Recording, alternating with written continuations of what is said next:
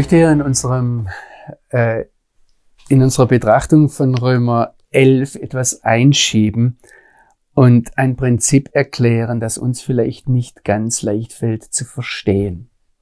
Sie haben gemerkt, ich mit, mit der Aussage, dass Gott sein Volk verblendet, mit der Aussage, dass er sein Volk in ein Koma verlegt hat, äh, bis er dann die Eva geschaffen hat, ähm, da reibt was bei uns. Und da ist die Frage ja nur, wir müssen von der Bibel her ganz klar sehen, dass Gott einen Plan hat, um diese Welt zu erlösen und dass er diese Erlösung Schritt für Schritt für Schritt, ich sage jetzt einmal, wachsen lässt.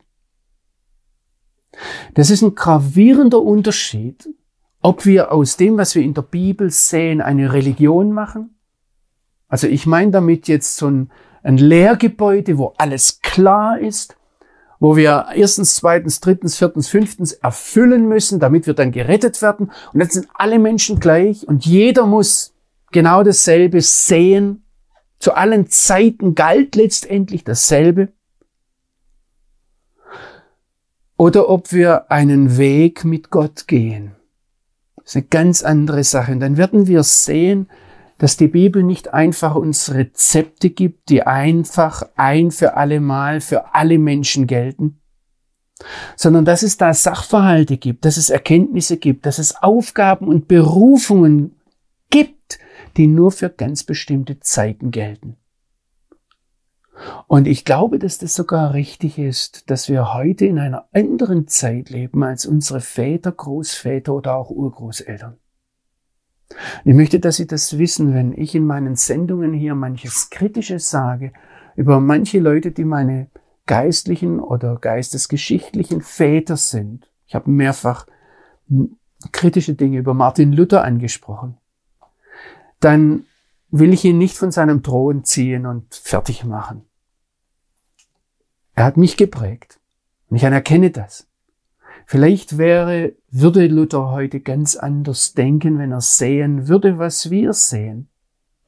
Es ist eine biblische Tatsache, dass Gott durch Geschichte handelt.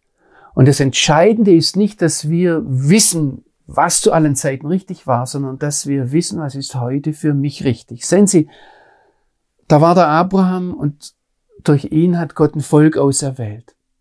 Und Abraham hat noch nicht gewusst, was Gott dem Volk dann alles 400 Jahre später am Sinai gesagt hat.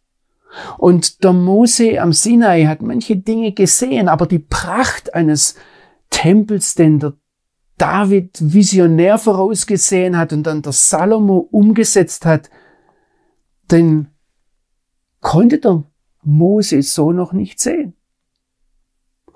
Und wir sehen es dann, dass Israel ungehorsam war und Gott das Volk herausgenommen hat für eine bestimmte Zeit. Und wir haben zum Beispiel in 2. Chronik 36 die Aussage, dass das Volk so lange raus muss aus dem Land, damit das Jahr seine Schabbate, seine Schabbatjahre nachholen kann. Oder nach der babylonischen Gefangenschaft, da hat sich dann der Synagogen Dienst entwickelt. Das war eine ganz andere, ein ganz anderes Judentum als das, was Israel zur Zeit des Tempels erlebt hat. Von dieser Denke spüren wir etwas, wenn in Lukas 16, ich bringe das jetzt nur als ein Beispiel, gesagt wird, dass die Gesetze und die Propheten reichen bis zu Johannes und von da an wird das Evangelium vom Reich Gottes gepredigt. Wir sehen, dass das ganz selbstverständlich war für die Menschen in der Bibel. Es geht weiter. Oder wenn Paulus im Galaterbrief schreibt, dass irgendwann die Zeit erfüllt war und Gott dann seinen Sohn gesandt hat. Wir sehen das, wenn Sie durchs Leben Jesu hindurchgehen, dass Jesus sehr bewusst bestimmte Zeiten gesehen hat. Er hat gesagt, meine Zeit ist noch nicht gekommen und jetzt mache ich das und das. Sehen Sie vor Pfingsten, um ein weiteres Beispiel zu bringen.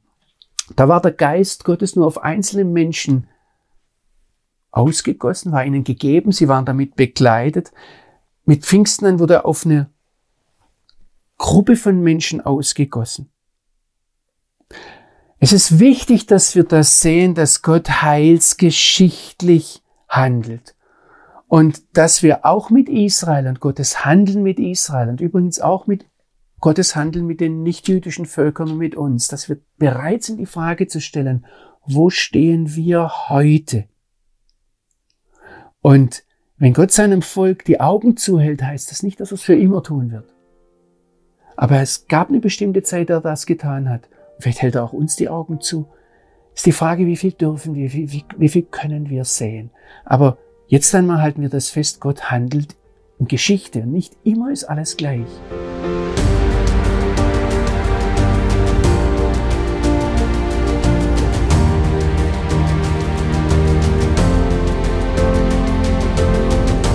Wir haben gesehen, dass Gott seinem Volk die Augen zuhält und ähm, dass er ihnen einen Geist der Betäubung gegeben hat. Ich habe diesen Vergleich herausgearbeitet zwischen Adam und Eva. Und Paulus geht hier jetzt weiter. Er sagt ja, ist dann Israel gefallen, damit sie verstoßen sind, damit sie weg sind, damit sie nie wieder aufstehen sollen? Unmöglich kommt jetzt noch einmal, sondern er sagt hier jetzt, durch ihren Fall ist das Heil den nichtjüdischen Völkern zuteil geworden. Das heißt, genau das, was wir gespürt haben bei diesem Vergleich mit Adam und Eva, Gott baut da etwas. Ich habe es das letzte Mal schon gesagt. Ähm, Gott legt den Adam Israel in die Narkose und er baut die Gemeinde. Das ist das Bild, das da mitschwingt. Und das bringt Paulus jetzt auf den Punkt, ja, durch den Fall Israels, also durch das, dass Gott sie geblendet hat, dass sie nicht sehen durften, wer der Messias ist, ist das Heil zu den Heiden gekommen. Und ich möchte Ihnen jetzt in den nächsten Sendungen zeigen, dass das keine einzigartige Sache ist, die Sie hier nur aus diesem Text bekommen, sondern eine Grundbotschaft der Bibel. Ich fange mit dem Neuen Testament an und möchte Ihnen hier zeigen, dass es im Matthäusevangelium, dass es eine der roten Linien des Matthäusevangeliums ist, dass Gott sein Volk verstockt, damit die Heilsbotschaft von Jesus Christus, von Yeshua HaMashiach, zu den nichtjüdischen Völkern kommt. Sehen Sie am Anfang des Matthäusevangeliums im Stammbaum von Jesus, im ersten Kapitel, da wird er uns als der König Israels vorgestellt. Und wir müssen wissen, was der König Israels bedeutet. Das ist so ähnlich, so etwas ähnliches wie der, der Bundeskanzler Deutschlands. Also ein Franzose kann nicht einfach kommen und sagen, ich habe ein Problem, ich bin arbeitslos oder ich habe ein Sicherheitsproblem oder was auch immer zur Bundeskanzlerin Deutschlands. Wenn ein Franzose kommt, er soll zu seinem Präsidenten gehen. Wenn Jesus der König von Israel ist, dann ist er exklusiv, ausschließlich für Israel da. Und wir sehen das in Matthäus 10. Das sendet Jesus seine zwölf Jünger aus und dann sagt er ihnen ausdrücklich, geht nicht auf den Weg der Nichtjuden. Geht in keine Stadt der Samariter, sondern nur zu den verlorenen Schafen des Hauses Israels. Ich bin der König für Israel. Das ist die Botschaft des Matthäus-Evangeliums. Oder in Matthäus 15 kommt diese Geschichte, die mich immer wieder packt. Da ist Jesus im Norden vom Land Israel, in der Nähe von Naharia, würden wir heute sagen, Syrophenizien, etwas südlich von Tyros. Und da kommt diese kananäische Frau, die hat ein krankes Kind und sie weiß, Jesus kann ihr helfen. Und sie fällt vor ihm auf die Knie und sagt, Herr, hilf mir. Sie redet ihn an mit, du Sohn Davids, du König von Israel. Und er sagt, ich bin nicht für dich da. Das heißt, er sagt gar nichts. Er schweigt. Und es sind dann seine Jünger, die kommen und sagen, Herr, tu was, die Frau nervt. Und dann erklärt er nicht der Frau, sondern den Jüngern, die Frau ist ein Hund. Können Sie sich das vorstellen? Was ich faszinierend finde an dieser Stelle, es wird dann wieder gesagt, ich bin nur zu den verlorenen Schafen des Hauses Israels gesandt. Faszinierend, dass, dass diese Frau sagt, ja, Herr, wo sagt sie sein Hund? Und dass sie dann bekommt, was sie will. Was ist passiert, dass am Ende des Matthäusevangeliums Jesus zu seinen Jüngern sagt, jetzt geht hin und macht zu Jüngern die Heiden, die nichtjüdischen Völker. Da ist zwischendrin was passiert. Was ganz Entscheidendes. Und zwar Matthäus 23 am Schluss wo Jesus weint und sagt, Jerusalem, Jerusalem, ich wollte dich sammeln, wie eine Henne ihre Küken sammelt und ihr habt nicht gewollt. Da haben wir das, dass Jesus festgestellt hat, sie konnten nicht glauben. Da ist einer, der ihnen die Augen zuhält.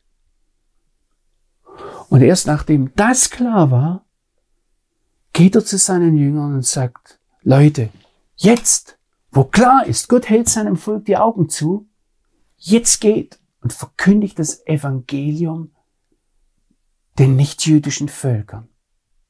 Also das, was Paulus hier in Römer 11, Vers 11 sagt, dass durch ihren Fall das Heil zu den Heiden gekommen ist, das ist eine rote Linie. Das ist eine Grundaussage des Matthäusevangeliums.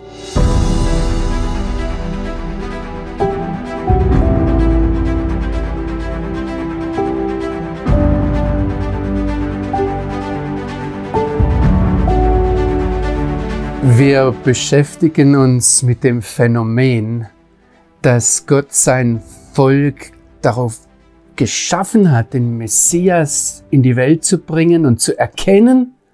Und bevor er dann gekommen ist, hat er ihm die Augen zugehalten und verhindert, dass sein Volk den Messias angenommen hat.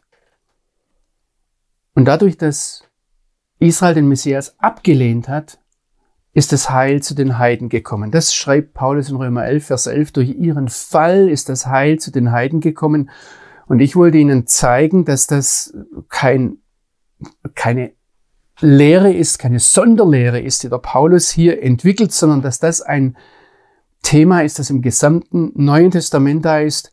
Ich habe Ihnen das das letzte Mal am Matthäusevangelium gezeigt und jetzt wollen wir in die Apostelgeschichte hineinsehen. Die Apostelgeschichte beginnt mit der Himmelfahrt von Jesus und das letzte Gespräch, das Jesus mit seinen Jüngern führt, wird aufgebaut auf dieser Frage, Herr, wirst du in dieser Zeit die Königsherrschaft für Israel wieder aufrichten? Und das Verb, das da verwendet wird, das ist ein, ein klassisches Verb, wo es ähm, in der griechischen Literatur darum geht, im Alten Testament, in der Septuaginta darum geht, dass Gott sein Volk wieder sammelt, dass er es mit dem Messias zusammenbringt, dass er es im Land einpflanzt. Das war da alles in dieser Frage zusammengefasst und natürlich, dass der Messias über sein Volk herrscht. Und da antwortet Jesus, es ist nicht eure Sache, Zeiten und Zeitpunkte zu kennen. Er sagt nicht, das wird nie passieren. Er sagt nur, jetzt nicht. Wir sind jetzt an einem anderen Punkt in der Geschichte Gottes mit dieser Welt. Und er schickt dann seine Jünger aus und sagt, ihr werdet meine Zeugen sein in Jerusalem, in ganz Judäa und Samaria bis an die Enden der Erde. Und das war keine Selbstverständlichkeit. Wenn wir in der Apostelgeschichte weiterlesen, sehen wir zum Beispiel, dass Petrus, als Gott ihm dieses Tuch gezeigt hat und gesagt hat, du sollst mehr essen als nur das, was ihr als koscher empfindet oder was ich euch gesagt habe, was richtig ist, und er dann zum Cornelius gegangen ist, da kommt er zurück zu seinen, zur Gemeinde in Jerusalem und die Leute werfen ihm vor, du bist zu Unbeschnittenen gegangen, zu Nichtjuden und hast sogar mit ihnen gegessen. Die ersten Judenchristen, ich bin in Apostelgeschichte 11 mittlerweile, die wurden verfolgt in Jerusalem und sind dann über den gesamten östlichen Mittelmeerraum, müssen wir sagen, zerstreut worden, aber wenn sie das Wort verkündigt haben, heißt es in Apostelgeschichte 11, Vers 19, sind sie ausschließlich zu den Juden gegangen. Klar, Jesus war ja der König für Israel und nicht für alle. In Apostelgeschichte 15 sehen wir dann, wie die Apostel miteinander die, die Frage diskutieren, ob Nichtjuden auch gerettet werden können und wenn sie dazukommen, unter welchen Bedingungen. Paulus. Lesen Sie einmal die Apostelgeschichte darauf hin. Paulus geht immer zuerst in die Synagogen. Ich habe mir hier einmal ein paar Orte zusammengeschrieben, wo das ausdrücklich erwähnt wird. In Salamis, in Ikonion, in Thessaloniki, in Berea, in Athen, in Korinth, in Ephesus. Immer geht er zuerst in die Synagogen. Und so treffen wir ihn dann in Apostelgeschichte 13 heißt es, dass er mehrere Schabbate lang in der Synagoge lehrte. Und erst, das ist im Vers 46, erst als dann Paulus und Barnabas von den Juden dort abgelehnt wurden, da erklärt Paulus, euch Juden musste das Wort Gottes zuerst verkündigt werden. Weil ihr es aber ablehnt, und da steht es jetzt im Hintergrund, was wir erklärt haben. Sie konnten nicht glauben, weil Gott ihnen die Augen zugehalten hat. Und Paulus musste den Beweis erbringen, dass das tatsächlich jetzt so weit war in der Geschichte. Und sagte, jetzt, wo ihr das ablehnt und euch selbst des ewigen Lebens nicht für würdig erachtet, jetzt wenden wir uns zu den Nichtjuden. Jetzt sind wir frei, das den anderen zu verkündigen. Durch euren Fall, durch eure Ablehnung kommt es Heil zu den Heiden. Und das ist so ein roter Faden, der durch die ganze Apostelgeschichte hindurchgeht. Wenn Sie die Bibel vor sich haben, schlagen Sie mal auf, ganz am Schluss der Apostelgeschichte in Kapitel 28, da ist Paulus in Rom, er ist gefangen und er predigt dann trotzdem, die Leute kommen zu ihm, er predigt dann trotzdem wieder den Juden zuerst. Und dann heißt es, sie aber waren untereinander uneins und gingen weg, als Paulus dies eine Wort gesagt hat mit Recht hat der Heilige Geist durch den Propheten Jesaja zu euren Vätern gesprochen und sie kennen das jetzt schon. Geh hin zu diesem auserwählten Volk und sage, mit den Ohren hört ihr und versteht nicht. Mit den Augen seht ihr, aber versteht nicht, denn das Herz dieses Volkes ist verstockt. Ihre Ohren hören schwer und mit dem Herzen verstehen sie nicht, um sich bekehren und ich ihnen helfe. Ihre Augen sind geschlossen. Sie sehen nicht etwa mit den Augen, sie hören nicht mit den Ohren, Sie bekehren sich nicht und ich helfe ihnen nicht. Und dann sagt Paulus in Apostelgeschichte 28, Vers 28, so sei euch bekannt gemacht, dass den nichtjüdischen Völkern dieses Heil des einen Gottes gesandt ist und sie werden es hören. Dieses Prinzip zieht sich durch. Israel fällt, Israel lehnt den Messias ab und dadurch wird er frei für die nichtjüdischen Völker.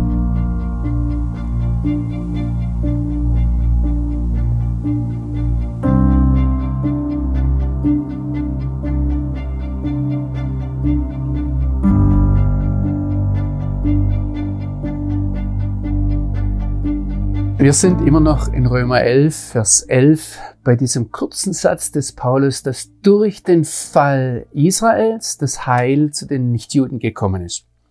Ich habe Ihnen gezeigt, dass das ein Thema ist im Matthäusevangelium, dass das der rote Faden durch die Apostelgeschichte ist. Ich möchte Sie jetzt damit hineinnehmen, wie, wie bin ich auf den Gedanken gekommen, wie habe ich das entdeckt. Und das war vor, vor über 20 Jahren, dass ich mit einem Rabbiner ähm, ich habe rabbinische Schriften gelesen und ich habe da einen Rabbiner gelesen, der in der orientalischen Welt sehr bekannt ist, Rabbi Moshe ben Maimon. Er wird vom griechischen her Maimonides genannt oder auf Hebräisch ganz kurz abgekürzt Rambam. Wenn ich jetzt nachher Rambam sage, dann meine ich Rabbi Moshe ben Maimon.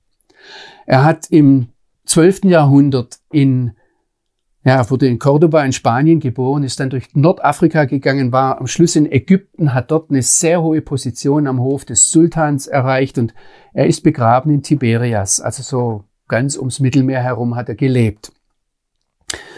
Maimonides ist auch für uns in Westeuropa sehr bedeutend, nicht nur als Torah-Gelehrter, also als Theologe, sondern auch als Philosoph, als Astronom. Er hat die griechischen Philosophen sehr gut gekannt und vor allem als Arzt. Und er hat ein Werk geschrieben, das heißt Mishneh Torah, die Wiederholung der Torah, wo er dem einfachen jüdischen Volk erklärt, was ist wesentlich an unserem Glauben. Und wenn Sie heute vor allem bei orientalischen Juden in die Häuser kommen, da gibt es fast praktisch kein Haus, das die Mishneh Torah nicht irgendwo stehen hat. Wenn Sie mit Juden reden, sphardischen Juden, ähm, die, für die ist Rambam Maimonides ganz, ganz entscheidender Gelehrter. Und es gibt jetzt in, in einem Abschnitt der Mishneh Torah einen äh, Bereich, wo er drüber spricht, dass ähm, er spricht über Jesus und ob Jesus der Messias war. Und er, er, er gibt dann sogar zu, dass Daniel über Jesus prophezeit hat. Und er beweist dann, dass Jesus nicht der Messias war. Er tut es folgendermaßen, er kommt er an eine Stelle, er spricht übrigens von Yeshua Hanutzre, er spricht nicht von Jeschu, wie viele Juden das heute tun. Ähm, und er sagt dann, ich setze hier mitten im Gedanken ein. Er sagt, gibt es ein größeres Skandal, einen größeren Fallstrick als das? Und er spricht nicht mal den Namen aus und er meint das Christentum.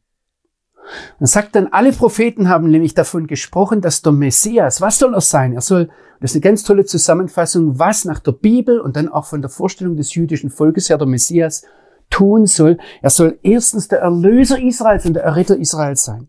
Zweitens, er soll Israel sammeln und drittens, er soll Israel in den Geboten festigen. Das heißt, er soll es in der Torah verwurzeln. Und was Rambam jetzt macht im zwölften Jahrhundert, er vergleicht, was das Christentum getan hat dem jüdischen Volk. Er sagt, was hat das anderes bewirkt? Und bitte verstehen Sie, das sagt er vor dem Holocaust. Das sagt er vor den Kreuzzügen, vor der spanischen Inquisition und den furchtbaren Massakern der Kreuzfahrer. Was hat das Christentum anderes bewirkt? Hat es Israel erlöst? Nein. Es hat Israel mit dem Schwert vernichtet. Und was übrig geblieben hat, hat es Israel gesammelt. Das soll der Messias tun. Nein, es hat Israel zerstreut. Und hat es Israel in der Torah verwurzelt? Nein, sagt Rambam. Das Christentum hat die Torah verfälscht und den Großteil der Welt irregeführt, einem Gott zu dienen, nicht dem Herrn. Einem anderen Gott zu dienen, nicht dem Herrn. Möchte da jetzt nicht näher reingehen, aber ich kann Ihnen leicht zeigen, dass aus der jüdischen Perspektive das Christentum eine Verdrehung, eine Verfälschung der biblischen Wahrheit ist. Leider, leider ist es so. Aber jetzt passen Sie auf, für mich ist der entscheidende Punkt, wie Maimonides hier fortfährt. Er sagt nicht, damit ist abgetan, Schluss, fertig, gibt's nicht weiter zu diskutieren, sondern Maimonides sagt hier, aber die Gedanken des Schöpfers der Welt. Kein Mensch hat die Fähigkeit, sie zu erfassen. Denn unsere Wege sind nicht seine Wege und unsere Gedanken sind nicht seine Gedanken, sondern alle diese Dinge von, und jetzt sagt er von Yeshua Hanutzri, sind nichts anderes als eine Vorbereitung für den König, den Messias, die ganze Welt darauf auszurichten, dem Herrn miteinander zu dienen. Er sagt, denn dann werden in den Völkern, dann werden, werde ich den Völkern eine klare Sprache umwandeln, so dass sie den Herrn, den Namen des Herrn anrufen, so dass sie zu seinem Dienst in eine Richtung ziehen. Merken Sie, was Maimonides hier sagt? Jesus kann nicht der Messias sein, aber Gott hat durch ihn höhere Gedanken und dann wendet er sich den Völkern zu und sagt, da ist das Heil zu den Völkern gekommen, da ist das Wort Gottes zu den Völkern gekommen. Hier ist genau dasselbe, was wir im Neuen Testament gesehen haben. Genau das, was Paulus sagt, dass durch den Fall Israels, durch das, dass sie Jesus nicht gesehen haben als Messias, das Heil zu den Heiden gekommen ist, genau dasselbe Prinzip ist hier in der rabbinischen Literatur. Halten Sie das mal fest. Ich möchte Ihnen dazu noch was anderes zeigen in der nächsten Sendung.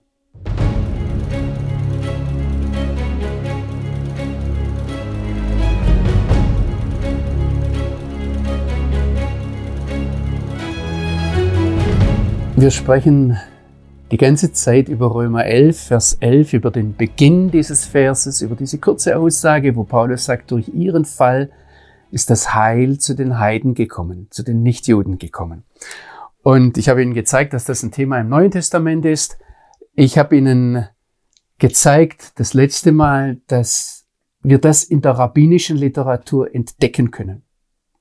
Ich habe damals, als ich mit, mit dem Rabbiner diesen Maimonides studiert habe und er mir gezeigt hat, dass Jesus nicht der Messias sein konnte, das war für mich eine große Spannung. Und ich habe damals diese ganzen Zusammenhänge auch mit dem Römerbrief so noch nicht gesehen. Ich habe dann aber mit einem anderen rabbinischen Freund gleichzeitig Jesaja gelernt. Und es war vielleicht ein Zufall, dass wir bei Jesaja 49 gelandet sind und ich habe dort gemerkt, dass der Jesaja sehr ähnliche Worte verwendet wie der Maimonides und dass er eine ähnliche Aussage hat.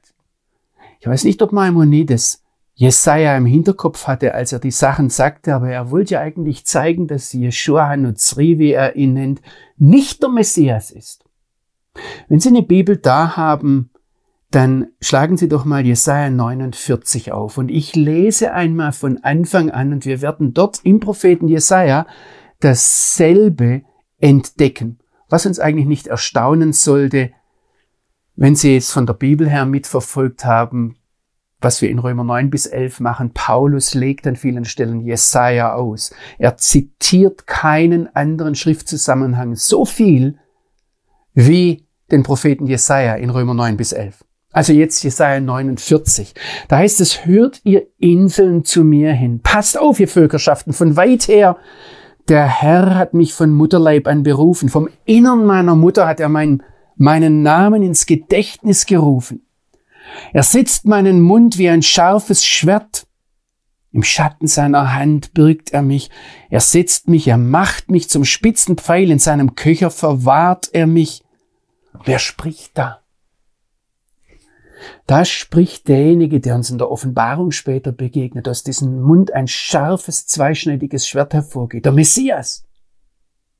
Das ist übrigens auch nach der rabbinischen Literatur so. Das ist nach dem Talmud so, dass hier der Gottesknecht der Messias ist. Aber jetzt passen Sie auf, jetzt geht's weiter in Vers 4, Jesaja 49. Vers 3, Jesaja 49. Er spricht zu mir, du bist mein Knecht, Israel, an dem ich mich verherrlichen werde. Ich kann da jetzt nicht näher drauf eingehen, aber das ist eines der Phänomene im Jesaja, dass der Gottesknecht der Messias ist. Er wird aber nie so genannt. Aber dass das zusammenschwimmt mit dem Volk. Und jetzt passen Sie auf, was dieser Gottesknecht sagt. Ich sagte, ins Leere hinein habe ich mich bemüht. Jetzt sind wir beim Vers 4. Für Durcheinander und Nichtiges meine Kraft verbraucht. Er sagte etwas ganz, ganz Hartes derjenige, der von Mutterleib an von Gott bereitet wurde, sagt, ich habe Larik ins Leere hinein mich bemüht. Jeder fromme Jude bittet jeden Morgen im Schacharit, im Morgengebet, lass mich nicht Larik ins Vergebliche, ins Nichtige hinein was tun. Und er geht jetzt noch weiter. Er sagt, ich habe meine Kraft aufgebraucht für Tohu. Sie kennen das aus dem deutschen Begriff Tohu Wabohu, ja, wo es um Durcheinander geht und Hevel, Hauch, Nichtiges. Ich habe total vergeblich gearbeitet. Und wir merken hier, der Gottesknecht weiß gar nicht warum. Er sagt aber, mein Recht ist bei dem Herrn, meine Aktivität ist bei meinem Gott. Ich gucke auf ihn, ich verstehe es nicht. Jetzt geht's weiter in Vers 5 und nun spricht der Herr, der mich von Mutterleib zum Knecht für sich geformt hat, um Jakob zu ihm zurückzubringen. Das ist die Aufgabe des Messias, haben wir beim Maimonides gesehen, Israel zu sammeln. Und jetzt sind wir hier in Jesaja 49, Vers 5 an einer Stelle. Da haben die ganzen jüdischen Schriftausleger das nicht ausgehalten, was da im Originaltext steht und haben gesagt, da muss etwas falsch sein. Was nämlich im Originaltext da steht, ist, aber Israel wurde nicht gesammelt. Sie haben da einen Buchstaben verändert und an den Rand hingeschrieben, dass es anders gelesen werden muss. Der Gottesknecht sieht, ich bin dazu da, um Israel zu sammeln, aber es wird nicht gesammelt. Warum? Und da kommt die Antwort dann im Vers 6. Es ist zu wenig, dass du mein Knecht bist, die Stämme Jakobs aufzurichten und die Zerstreuten Israels zurückzubringen sondern ich habe dich auch zum Licht für die nichtjüdischen Völker gesetzt, zu sein mein Heil bis an die Enden der Erde. Hier haben wir genau dasselbe. Israel wurde nicht gesammelt, wie wir es im Matthäusevangelium gesehen haben. Israel hat den Messias abgelehnt, wie wir es bei Paulus sehen in der Apostelgeschichte. Er zitiert das übrigens in der Synagoge in Antiochien in Pisidien. Und der Prophet Jesaja sagt, es ist zu wenig, dass du mein Volk aufrichtest. Ich habe dich auch zum Licht für die Heiden gemacht.